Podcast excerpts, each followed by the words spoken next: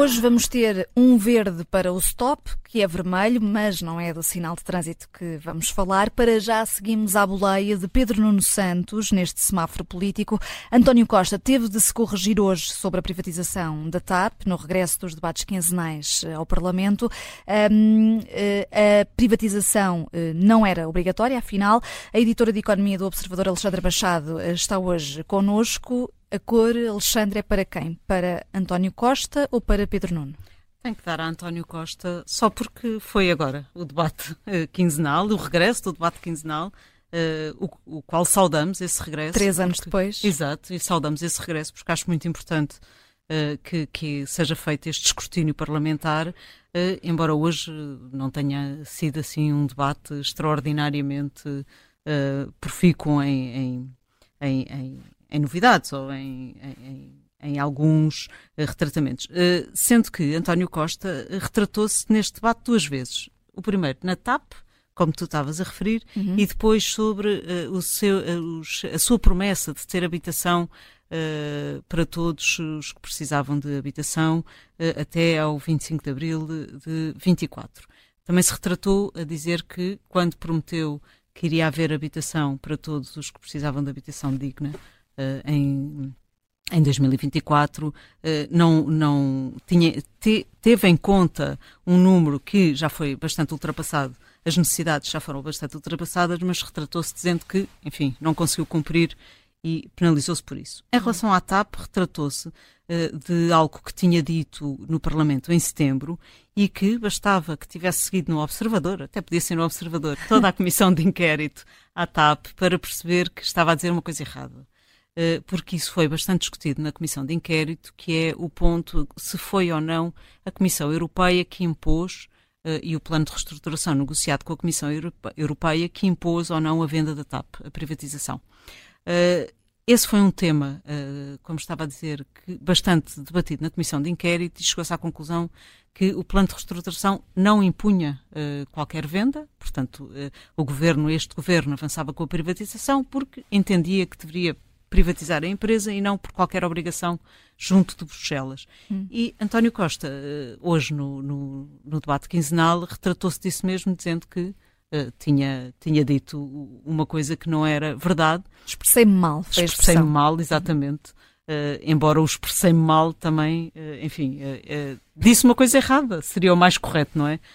o expressar mal é, parece que nós é que não entendemos mas uh, acho que a afirmação dele na altura foi bastante, uh, bastante direta, portanto não tinha que se expressar mal. Deu foi uma informação errada e que deveria ter feito. Já agora, em relação à TAP e em relação ao que se disse hoje da TAP, António Costa leva também aqui um amarelo, porque nós já vimos todo este filme em relação à TAP.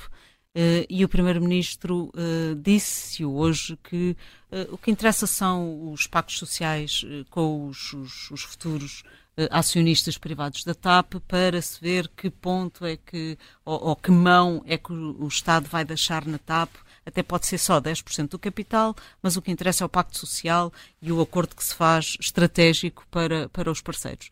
Nós já vimos este filme antes, já percebemos que mesmo com 10% uh, a mão do Estado é bastante visível nas empresas uh, e por isso esta tendência de António Costa achar que vai privatizar uh, eh, 90%, mas vai ficar com poder na TAP, um, tem muito que se lhe diga e é bastante é, é, um grande ponto de interrogação que se deixa aqui sobre um processo de privatização. É, Bruno Vieira Amaral, não sei se ficaste com pontos de interrogação sobre este debate, se António Costa superou a prova, tendo em conta que foi um regresso três anos depois deste formato. Sim, creio que sim, mesmo com essa uh, uh, reparação, essa correção do que tinha dito, acabou por, por, passar, ainda que Pedro Nuno Santos acabe por marcar pontos sem estar ainda presente no sim. debate. Ausente da sala, acabou por. Sim, acabou. sim, e é por uma coisa que uh, António Costa até uh, deveria ter orgulho. Ele poderia orgulhar-se de dizer: não, eu, eu, o governo é que decidiu privatizar. Eu, eu, percebo que ele tenha dito que era uma imposição de, de Bruxelas. Dizer, não somos nós que queremos privatizar. Mas ele tinha razões, quanto a mim, para, para estar orgulhoso dessa decisão. Não sei porque é que na altura uh, resolveu não dizer e, e agora uh, veio dar, oferecer uma vitória de mão beijada a Pedro Nuno Santos. Porque hum. ele tem sido bastante confrontado com declarações anteriores de que não queria privatizar a TAP, não é? Pois, eu, eu sei, eu sei disso. Setembro, mas, pois, imagino, eu não segui o debate de setembro, mas imagino que em setembro ele tenha dito isso para ver se se livrava um bocadinho da Claro, é, é Bruxelas, é quer a privatização, nós somos contra. Uh, pronto, é uma imposição. Pois, uh, mas uh, devia ter orgulho nisso, em ter tomado essa decisão. António Costa teve de se retratar neste debate quinzenal e agora sim como prometido, Bruno, um verde para o stop, o dos, é, o dos professores, o do sindicato. Professores, sim, é uma contradição, mas eu já tinha dado um vermelho e a propósito também do mesmo tema. Agora vou dar um verde e, e vou explicar uh, porquê. Porque hum. o stop está a viver ali uma fase de convulsão Uh, interna, ali com fações confrontarem-se, contestação em relação a André Pestana, o líder uh, do, do, do, Stop, e uh, este sindicato está a viver uh, algo que está na lei da vida das organizações, começa por ser um movimento mais ou menos inorgânico que consegue resultados e tem um grande impacto porque atua um pouco à margem das regras clássicas do, do, sindicalismo, pratica uma espécie de, de guerrilha ou de, de blitzkrieg, de uma guerra relâmpago que teve efeitos e que lhe deu poder. Deu-lhe poder que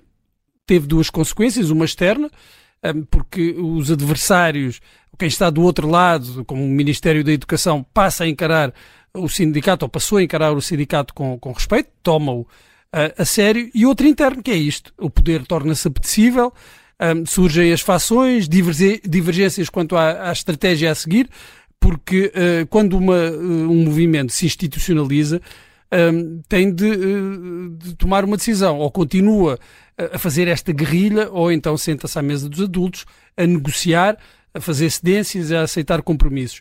E é neste impasse que o Stop se encontra.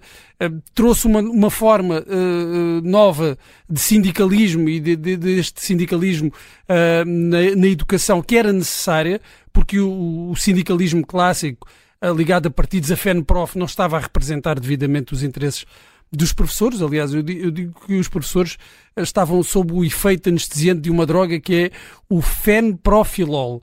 Eh, e depois veio o stop, deu uma injeção de adrenalina, só que não se pode viver sempre em estado de excitação com a adrenalina toda.